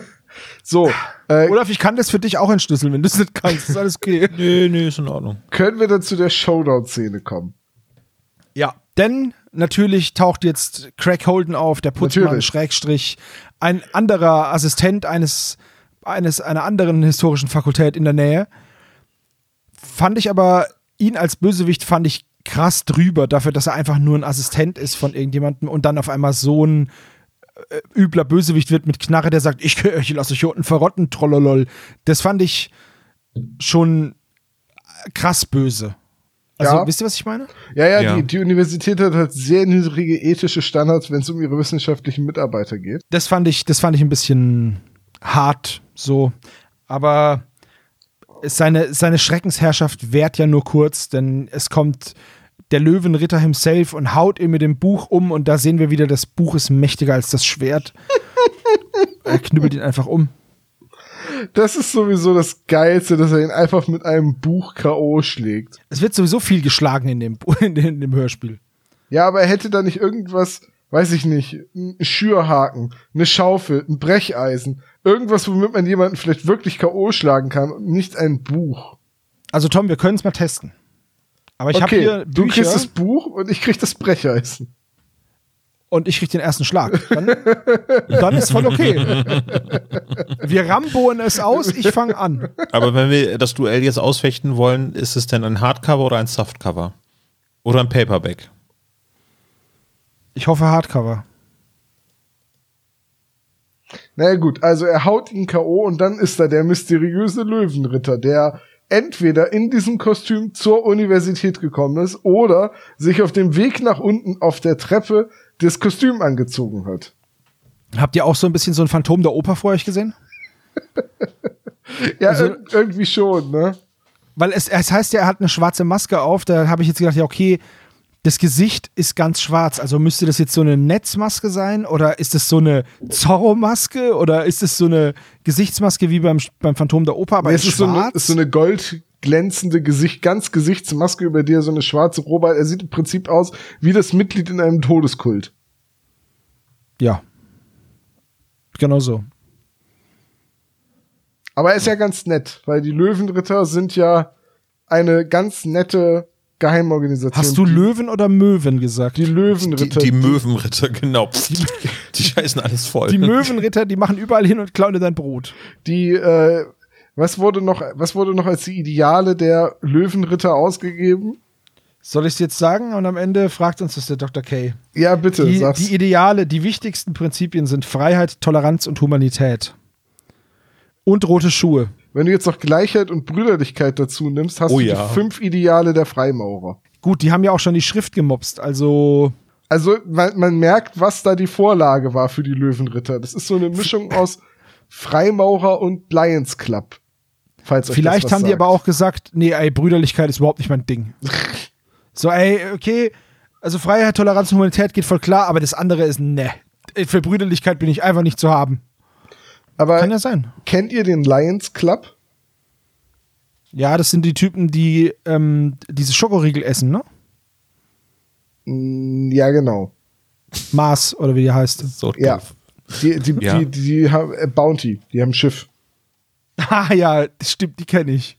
Aber ich habe gehört, bei denen mitzufahren ist nicht so geil. Das ist ein, ein sogenannter Service Club, also so eine verschworene Gemeinschaft, die unter sich bleibt, aber angeblich Gutes tut. Reiche Leute, die halt. Ich weiß nicht, ob sie alle reich sind, das, das kann ich da aus dem Wikipedia-Artikel und so nicht rauslesen. Angeblich immer so mit, wir haben Beru alle möglichen Berufe und, aber es ist halt so ein, wie so ein bisschen wie die Freimaurerlogen, so nach außen so ein bisschen abgeschottet, eh, man bleibt eher unter sich. Man kann nur Mitglied werden, wenn man eingeladen wird. Aber witzigerweise, der erste Lions Club, der Frauen aufgenommen hat, war der aus Bremen. Richtig, der heißt Buten und Binnen. Und das läuft jetzt hier immer im NDR, genau. Ich bin da irgendwann mal drauf gestoßen, weil ich glaube, der Bremer Polizeipräsident ist Mitglied äh, im Lions Club und dann fühlte ich mich bei dieser altruistischen Geheimloge der Löwenritter irgendwie an so eine Mischung aus Freimaurer und Lions Club erinnert. Es gibt weltweit 1,4 Millionen Mitglieder im Lions Club. Ja, Und 52.000 in Deutschland. Und der Gründer Melvin Jones war übrigens auch Freimaurer. Aber die bringen ganz tollen Senf raus, habe ich gehört. oh mein Gott. Ich sehe, ihr habt, ihr habt mittlerweile auch den Weg zum Wikipedia-Artikel gefunden. Natürlich, ja. Übrigens, wenn man bei. Ich habe ja natürlich auch mal Löwenritter gegoogelt. Ich habe coole Playmobil-Figuren Die gefunden. habe ich auch gefunden. Ich habe ein Bild geschickt. Freunde, also Finale ist äh, eigentlich äh, der, der Löwenritter rettet die drei Fragezeichen und ähm, lässt sie dann zurück mit dem Bösewicht äh, Craig Holden und äh, sagt dann noch so ganz lustig so, äh, könnt ihr den bitte der Polizei übergeben und äh, dass er Bei ins der Loch Polizei geschmissen wird. Ja, Entsorgen. entsorgen. genau so war das. Und äh, ja, dann wird Inspektor Kotter gerufen. Der tritt aber gar nicht mehr in Erscheinung. Genau, es wird einfach äh, zu Ende gelacht. Ja. Der Löwenritter will Davy noch Einsicht in Unterlagen geben. Das muss ich ehrlicherweise sagen, ist der größte Kritikpunkt für mich an der ganzen Folge.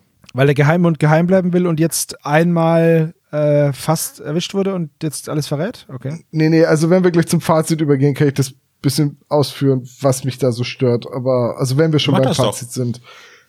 Also ich fange mal mit, ich, ich mache das Fazit mal andersrum. Ich fange mit den Sachen an, die mich stören und ende dann außerdem, ausnahmsweise mal auf einer versöhnlichen Note, damit Olaf das nicht machen muss. Also diese ganze Auflösung mit, jetzt kommt dann der Löwenritter, Deus Ex Löwenritter von hinten mit einem Buch und haut den Bösewicht nieder und weil Davy sich würdig erwiesen hat, weil er die Geheimnachricht entschlüsselt hat, deswegen wird er ihm Unterlagen zuspielen, damit er die Natur des Geheimbunds der Löwenritter besser versteht, aber die komische Pappmaske, die er sich vorher noch bei Burger King mitgenommen hat, die setzt er nicht ab, weil Davy nicht wissen soll, wer er ist. Ähm, das ist der Punkt, wo für mich der Fall ein bisschen zerfällt, weil diese Löwenritter, das ist schon wieder eine, ein alter Geheimbund seit Jahrhunderten und eine vermauerte geheime Treppe mitten in der Universität und niemand weiß davon, aber man kann das innerhalb von zehn Minuten googeln und, und da einfach runter, runterspazieren und äh, das ist schwach. Die Ausgangssituation der Folge, dass da jemand entführt wird aus irgendwelchen Gründen, dass Peter, Justus und Bob durch Zufall einen Hilferuf auffangen und den dann befreien und der ganzen Sache nachgehen und auch die Idee mit dem Geheimbund, das ist wieder, das ist der Moment, wo die, diese Folge am, am stärksten ist und wo die Geschichte auch am stärksten funktioniert. Die Auflösung, dass es dann wieder eine Geheimtreppe in der Uni sein muss, das finde ich schwächer, als wenn sie sich jetzt heimlich bei einem Treffen der Löwenritter einschmuggeln und dann irgendwelche Dinge belauschen, die sie besser nicht belauschen sollten und dann entweder entkommen oder die Löwenritter sie fesseln und abhauen. So, na, der Geheimbund bleibt geheim, das Mysterium wird nicht aufgelöst. Das hätte für mich irgendwie besser funktioniert, als ich habe hier den bösen Heini mit dem Buch niedergeschlagen und ab jetzt sind wir Kumpels. Macht's gut, Kinder. Bis zum nächsten Mal. ja, das, da ist irgendwie, das ist irgendwie, die Auflösung ist für mich das Schwächste an der ganzen Folge. Und das soll ja eigentlich der Höhepunkt sein. Dann mache ich mal, dass Olaf auf eine versöhnliche Note enden kann. Hallo. Ähm, ich fand den Fall jetzt nicht so doll. Das, was mir am besten gefallen hat, kam leider sehr kurz und das war die Auflösung des Rätsels in der Bibliothek. Das fand ich cool, weil ich das mochte, dass das auf Latein war und dass Davy ihnen da geholfen hat. Ähm, das war zwar cool, aber die drei Fragezeichen haben halt selber keine Eigenleistung dann erbracht, weil sie im Endeffekt halt nur diese, also nur, aber sie haben diese Lösungsmatrize da angelegt, haben das Rätsel geknackt und dann konnten sie kein Latein und dann war Davy da und hat es schnell gelöst. Aber leider war halt das Rätsel in der Bibliothek, fand ich das am coolsten und hätte mir da halt einfach ein bisschen mehr oder hätte mir gewünscht, dass sie sich da ein bisschen mehr Zeit lassen. Ähm, diese Kletterpartie am Anfang und diese unsägliche Entführung und diesen ganzen Quatsch, den hätte es für mich nicht gebraucht. Und ähm, äh, keine Ahnung, ob man die auch hätte anders sich gegenseitig kennenlernen lassen können. Bestimmt. Ich fand das Hochgeklettere an dem Haus schon so komisch. Es war so, für mich hat sich das Ganze so angefühlt, als würde sich die Welt immer genau dem anpassen, was jetzt gerade gebraucht wird. Und das hat mir nicht gefallen. Ähm, die Besprechung war lustig. Den Fall werde ich aber so schnell nicht mehr hören. Und rote Slipper sind keine, gute, keine guten Ritterschuhe, just saying. Olaf, du bist. Also es ist eine der schlechtesten drei Fragezeichen-Folgen, die ich jemals gehört habe. Wenn mich einer fragen würde, warum ich aufgehört habe, die drei Fragezeichen zu hören, dann liegt es an diesem Fall. Wow. Nein, Spaß beiseite. Ich hätte jetzt gedacht, das ist das erste Mal, dass ich als einziger eine Folge einigermaßen mag. Das wäre mal was Neues, aber ich, ich, ich mag die Ich drei warte auf den Tag, an dem Olaf genau das sagen wird. Ich bin so gespannt. Ja, spätestens wenn mein beim erstes Gespensterschloss werde ich das dann mal, genau, beim Gespensterschloss.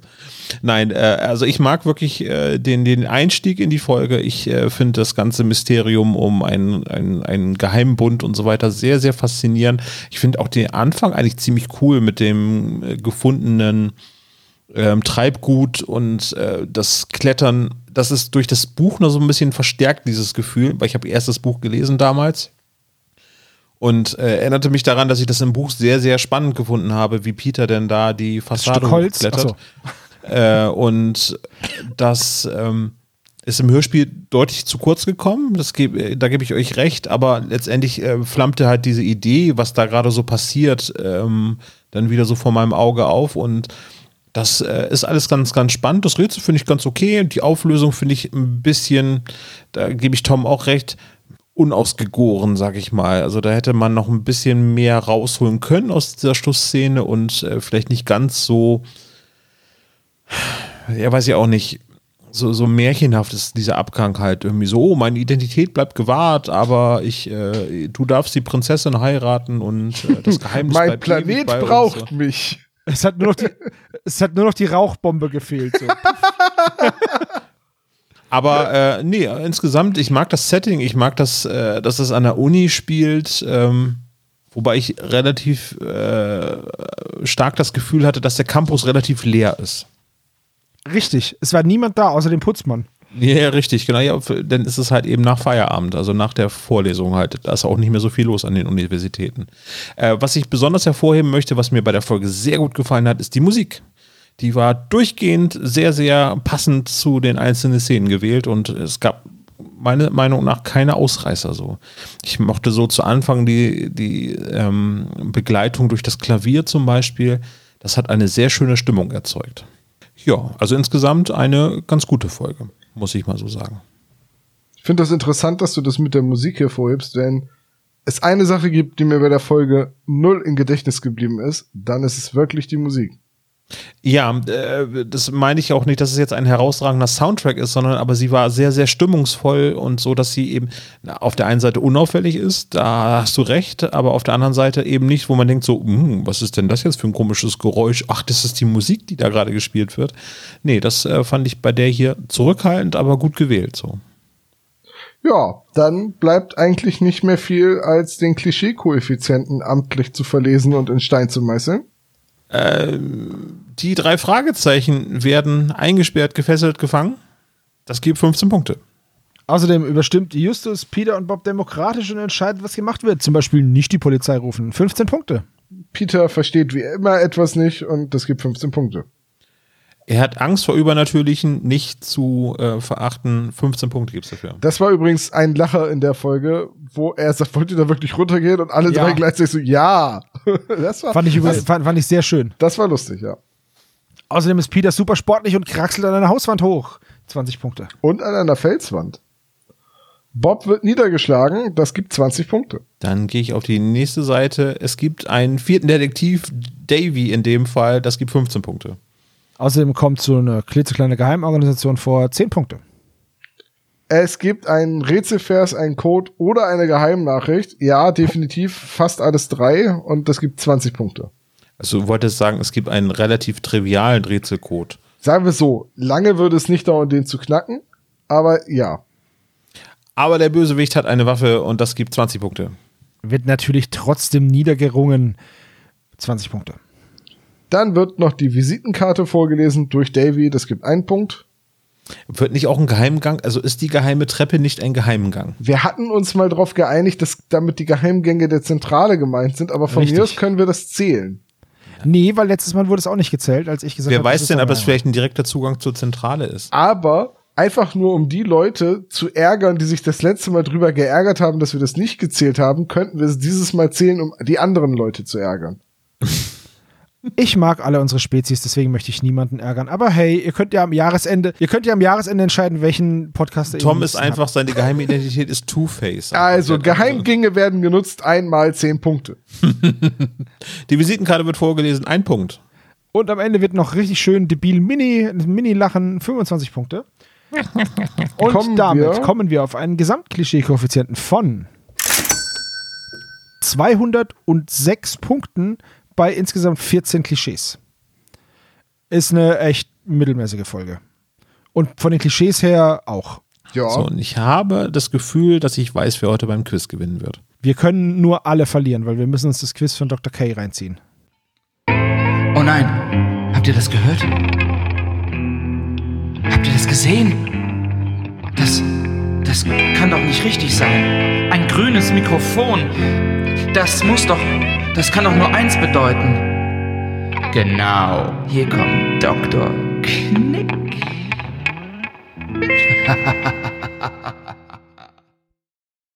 Hallo Dr. Knobel. Hallo Thomas. Ungewohnt, euch so oft zu sehen.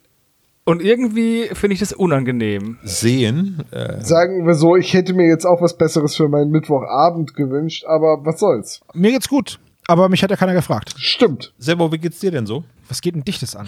Wollen wir jetzt mal anfangen mit dem Quiz? Du hörst von meinem Anwalt. Ich habe eine Frage. Ja, Haben Sie schon mal Kurtaxe entrichtet? ja, Und wurden Sie da am Strand gefilzt, wie viel Sand Sie mit nach Hause nehmen wollten? nein. Okay. Ich fragte für einen Freund. Frage Nummer eins. Welche Haarfarbe hat Davy Swan? Eine leichte Frage zu Beginn, um reinzukommen. Es ist ja auch vor Weihnachtszeit. Da will man ja nicht so unhöflich sein. Ah, ich rieche Streit. Ist das. Wie genau muss das sein? Es muss richtig sein. Aber wie genau ist richtig? Richtig ist, ich werde dir dann sagen, ob es richtig ist. Aber wenn du schon so fragst, wird es falsch sein. Sebastian und Thomas haben Feuerrot. Das ist richtig. Olaf hat Rot. Das ist auch richtig. Das ist halb richtig. Das ist auch richtig. Die Haarfarbe ist rot. Feuerrot ist nur eine Beschreibung, so wie bei einem Ferrari. Der hat keine Haare. Er heißt doch Ja, er Ferrari. wird wohl keine blutroten Haare haben wie ihre Nase, Dr. Knobel. Naja, machen wir so. Sebastian, Thomas. Soll ich Olaf den halben Punkt aufrunden, weil Weihnachten ist? Nein, Nein. sie sollen einen halben Punkt aufrunden, weil er eine richtige Antwort gegeben hat. Was ist denn das hier für ein Psychospielchen? Squid Game Dr. Knobel Edition. Frage Nummer Also zwei. ich- Dr. Dr. Squid Knobel heißt er. Wie lange brauchen die drei Fragezeichen, um Kotter zum Strand zu holen? Hey, hey, hey, das ist wieder so eine Zahlenfrage und ich habe so eine Aversion gegen Zahlen. Es ist, ein Fra es ist eine Zahl zwischen 0 und 24. Das ist keine Zahl, Tom. das ist vollkommen richtig. Ich muss überlegen. Das merke ich. Ja, ich bin alt, da da rattert das alles nicht mehr ganz so schnell, wie es laufen sollte. Und es ist schon spät. Keine Ahnung. Mach's wie ich, Olaf, schreib einfach irgendeinen Unsinn. So eine Standardformulierung wie eine Ewigkeit später. Ja, ich bin Was mir ziemlich sicher, Olaf? dass, äh, dass er sagt, dass, äh, dass sie nach kurzer Zeit wieder äh, ähm, Zwei Stunden zum Haus später. zurückkehren. Mit vier Polizisten. Tom, was hast du? Ich hab eine kurze Zeit später. Sebastian, Ich habe die richtige Antwort. das stimmt. Was ist es denn? Eine Stunde. Und wie bist du auf die Lösung gekommen? Es wird gesagt, nach einer Stunde waren sie wieder da. Davy sagt, dass ähm, er eine Stunde gewartet hat, nachdem die Tür Genau. zugegangen ist. Und dann ist er runtergegangen und dann standen die drei Fragezeichen vor der Tür. Ja, Also man haben weiß ja nicht, eine wie lange Stunde er die. Treppe runtergegangen ist. Eine Stunde. eine Stunde ist, hat er gebraucht. Okay, wir bleiben am Strandhaus. Ich finde die Szene wunderbar. Vor allem mag ich die italienischen Akzente von Roberto und Pietro. Multo cacco. Ja, Leider Hab ich klappt Schmerzen den Kopf. Ah. Leider klappt der äh, Bluff mäßig. Es wäre nur noch dummer gewesen, wenn Justus auch seine italienische Form genommen hätte. Wie heißt denn die italienische Form von Justus? Du Scheiße. Ich, mir fällt gerade ein, dass Peter von den dreien am drittbesten Italienisch spricht. Aber er spricht kein Italienisch. Sag ich ja, am drittbesten. Ich habe keine Ahnung. Gibt es eine Latein, eine, eine Haben wir doch geklärt, Italienische einfach Form von Justus. O dranhängen, Justo. Olaf? Olafo? Äh, ja, ich weiß nicht, wie man das schreibt. Wenn du es richtig aussprichst, ist es mir recht. ist ein Hörspiel-Podcast. Äh, okay, soll ich es dir jetzt sagen? Also, nee, haben die anderen Erst schon. Ja, sag, sa- ich- das Ding ist halt, du musst es jetzt sagen, weil wir haben schon was geschrieben. Äh, Ja. ja. irgendwie was wie Guisto würde es, glaube ich, heißen. Ähm, Tom, was hast du? Ich habe Jupiter, weil ich dachte, der Justus, der gerechte Jupiter ist vielleicht auch der Gott für Gerechtigkeit. Selber, was diese- hast du? Das ist bestimmt eine Just, Fangfrage. ich habe Justitio. ist näher dran als Jupiter. Ähm, Olaf hat, ähm, ich lasse es gelten, weil die es sehr nah dran ist an der richtigen Schreibweise, auch wenn die Aussprache hapert. Es ist Giusto. Also, Also Olaf hat nichts geschrieben Das und die nein, nein, ich habe ich doch, er hat geschrieben. Ja, aber ich meine, Okay, dass okay. er auch in, äh, in Schattenmänner so genannt wird. Also das U bei dir wäre ein O, Giusto. Aha. Das ist die richtige, ist Ja. die, also wären die italienischen drei Fragezeichen Roberto, Pietro und Giusto. Außerdem Oder- wird Justus in, in die Schattenmänner nicht Sacco Grasso genannt. Wird er nicht Es wäre viel Vaffanculo genannt? lustiger, es, es würde viel lustiger, es wäre viel lustiger, wenn Justus italienischer Name Giotto wäre. Es gibt eine wunderschöne Benjamin Blümchen-Folge, wo er Urlaub macht und da ist ja äh, Senior Fellini. Justus macht Urlaub bei Benjamin Blümchen. Ja, genau, das ist die richtige Antwort, genau. Krass. Wackes ich Crossover. Frage Nummer vier. Wie lange sucht Peter seinen Schlüssel in Sekunden von dem Verklingen der Titelmelodie bis zu dem Zeitpunkt, wo er sagt, ich hab ihn? Komm Das ist eine schon. Schätzenfrage. Ist eine Schätzchenfrage. Nee, Olaf, ich weiß sowas. Natürlich wusste ich das jetzt. Das ist eine schöne Frage. Das ist mal eine Frage, die von dem Fragentypus vollkommen neu ist. Wie viel will denn das sein?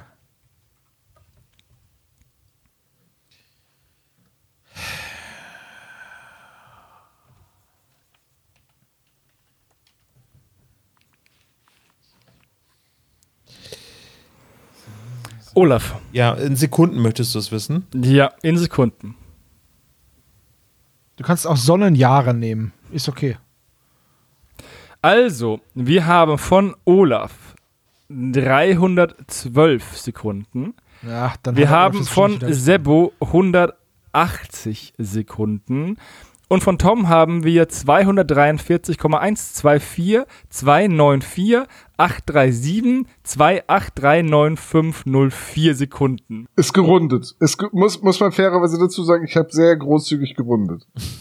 Die richtige Antwort ist 257 Sekunden. Und damit ist Tom am nächsten dran.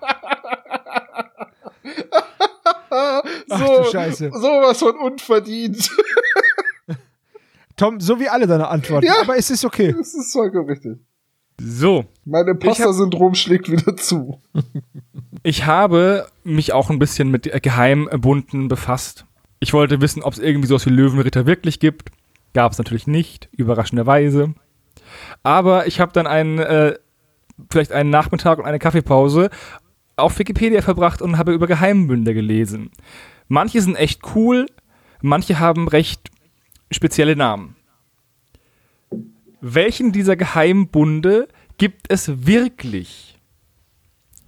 Gibt es A, den Orden der Malerinnen, B, den Orden der Näherinnen, C, den Orden der Köchinnen oder D, den Orden der Gärtnerinnen? Was war, das war das letzte? Gärtnerinnen war das letzte. Sebo? Ihr habt alle drei dieselbe Antwort. Das kann jetzt gut oder schlecht sein. Es ist der Orden der Gärtnerin, den ihr gewählt habt. Ey, weißt du, warum ich das wusste? Wir haben doch vorhin ein bisschen rumgeguckt bei diesem Lions Club, ne? Hm. Ja. Und als ich vorgelesen habe, dass Melvin Jones bei diesem Lions Club dabei ist, äh, bei diesem, bei, bei diesen Illuminaten dabei ist, steht in demselben Satz, warte mal. Das genau, ist richtig. Melvin. Jones war auch Mitglied der Garden City Lodge und dann dachte ich mir, hm, könnte ja sowas sein. Also der Orden der Gärtnerin, den gab es wirklich. Das war ein italienischer Geheimbund, der aus Frauen bestand, die sich unter Vorwand, zusammen Gartenarbeit machen zu wollen, zu verschwörerischen Treffen verabredet haben. Was haben die da verschworen? Also was haben die? Da ging es um die, da ging es um einen Staatsstreich gegen Italien oder die Vereinigung Italiens oder sonst irgendwas. Also das waren wirklich ähm, hohe Ziele, die die verfolgt Okay. haben. War irgendwie 1800 irgendwas. Kann man mal nachlesen, habe ich mir alles aufgeschrieben. Mein Bildungsauftrag ist erfüllt.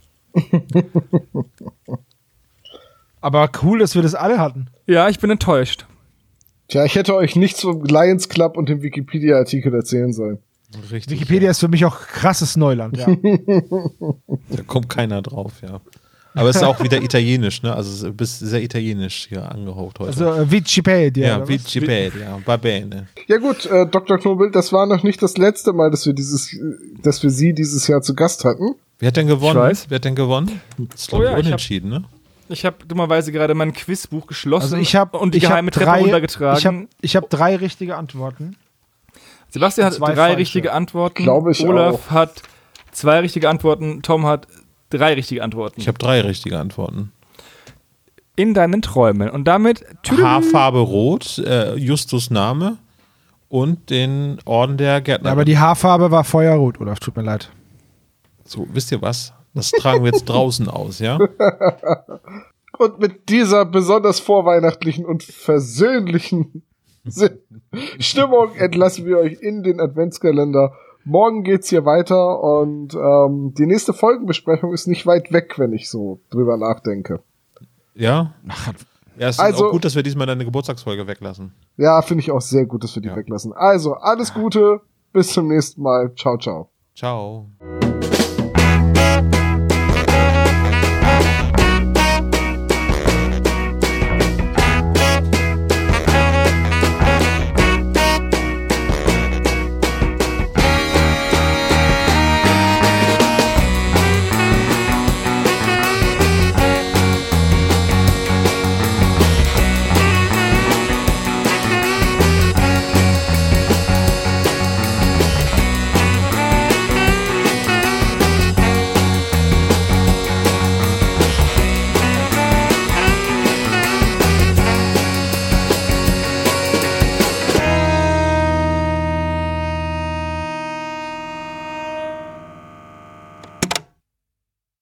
Das war der spezial gelagerte Sonderpodcast.